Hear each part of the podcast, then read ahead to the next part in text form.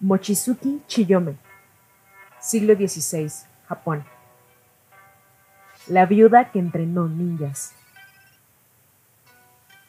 El Japón del siglo XVI habría hecho que Occidente pareciera un libro infantil. No le llaman el periodo de los estados guerreros, Sengoku, porque fuera pacífico. Un conflicto de 175 años estaba en su punto más intenso. El emperador japonés era básicamente un representante que vigilaba el baño de sangre interno que se llevaba a cabo entre la nobleza feudal, que peleaba por poder y territorio, cortándose las caras unos a otros con katanas. Fue un tiempo brutal y violento para estar vivo, y casi todos perdieron a alguien en el conflicto, incluyendo a Mochizuki Chiyome.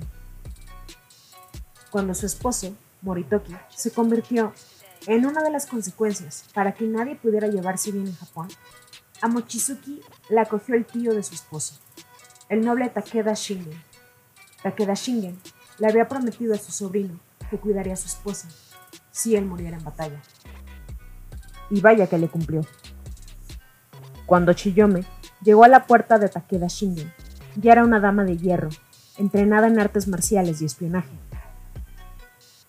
Era descendiente de Mochizuku Izumo no Kame, un épico maestro de artes marciales, así como de una línea de guerreros que alguna vez habían sido propietarios de una academia ninja llena de trampas, disfrazada de compañía farmacéutica.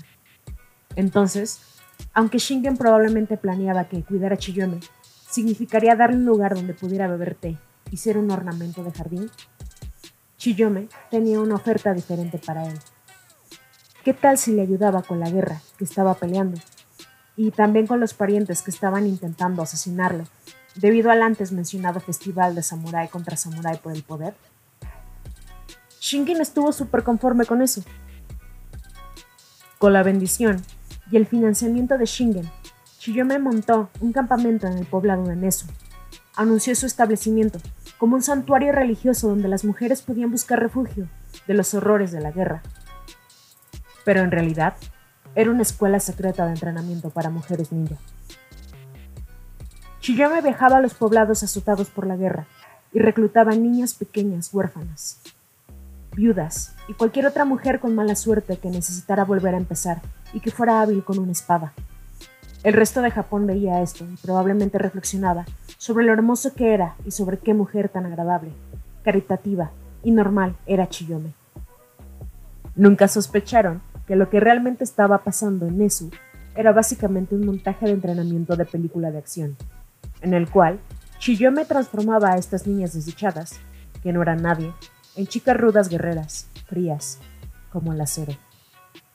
Conocida como Kunoichi, Chiyome les enseñaba a sus estudiantes cómo hacerse pasar por sirvientas, doncellas de templos, artistas viajeras, peregrinas religiosas, nobles, sacerdotisas o bailarinas para obtener acceso a los santuarios íntimos de sus enemigos y recopilar secretos.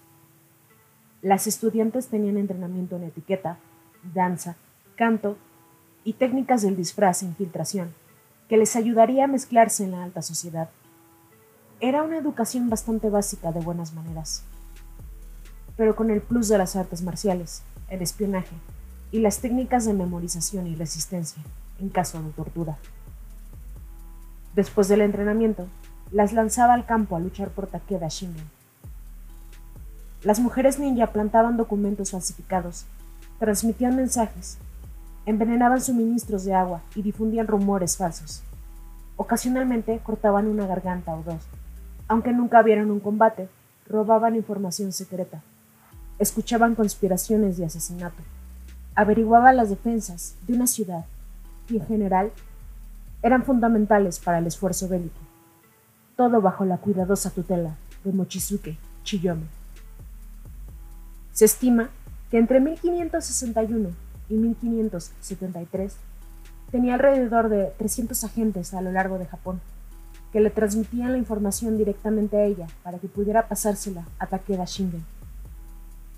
Ojalá pudiera agasajarte con historias de estas mujeres haciendo giros mortales y lanzando estrellas ninjas a los ojos de sus enemigos, pero no conocemos muchos detalles de sus subterfugios. porque Chiyome no quería que quedaran pruebas de sus hazañas en papel membretado de la compañía. Así que no existen registros de sus misiones. Solo digamos que convertir un convento lleno de viudas y huérfanas en una estructura de saboteadoras con nervios de acero que se infiltraban en la sociedad japonesa devastada por la guerra, eso es ser cabrona. Después de la muerte de Shingen, Chiyome no volvió a mencionarse en la historia. Simplemente desapareció en el aire, junto con todos sus agentes.